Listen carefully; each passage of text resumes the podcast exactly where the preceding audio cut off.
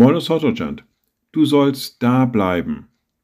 Naja, das klingt im ersten Moment nicht so freundlich, nicht so schön.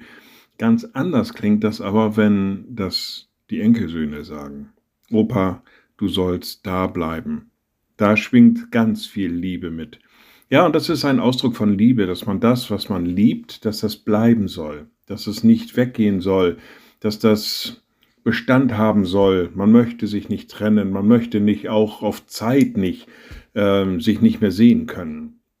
Du sollst da bleiben. Und Liebe und Bleiben, das hat viel gemeinsam. Das, was man liebt, das hält man fest. Da, wo man geliebt wird, da hält man sich gerne auf. Da bleibt man gerne. Ich weiß nicht, ob der Schreiber des Johannesbriefes etwas Ähnliches im Hinterkopf hatte. Jedenfalls schreibt er Gott zumindest diese Liebe zu und sagt, Gott ist Liebe. Und wer in der Liebe bleibt, der bleibt in Gott und Gott in ihm.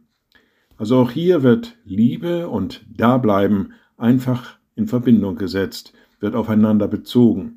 Und dann kann man das auch gut verstehen, wenn jemand sagt, du, Opa, du sollst da bleiben. Liebe Schwestern und Brüder, ich lade Sie ein zu einem kurzen Gebet und anschließend zu einem gemeinsamen Vater unser. Allmächtiger Gott, guter himmlischer Vater, du hast uns eingeladen, in dir zu sein, in dir zu leben, in deiner Liebe zu bleiben. Gib, dass wir diese Liebe erwidern, dass wir darin bleiben und dass wir uns daraus nicht wieder lösen.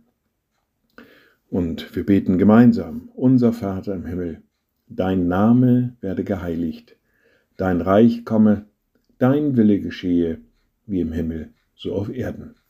Unser tägliches Brot gib uns heute und vergib uns unsere Schuld, wie auch wir vergeben unseren Schuldigern.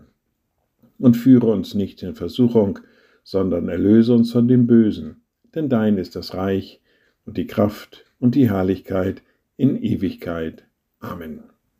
So seid gesegnet, bleibt behütet und bleibt gesund. Tschüss.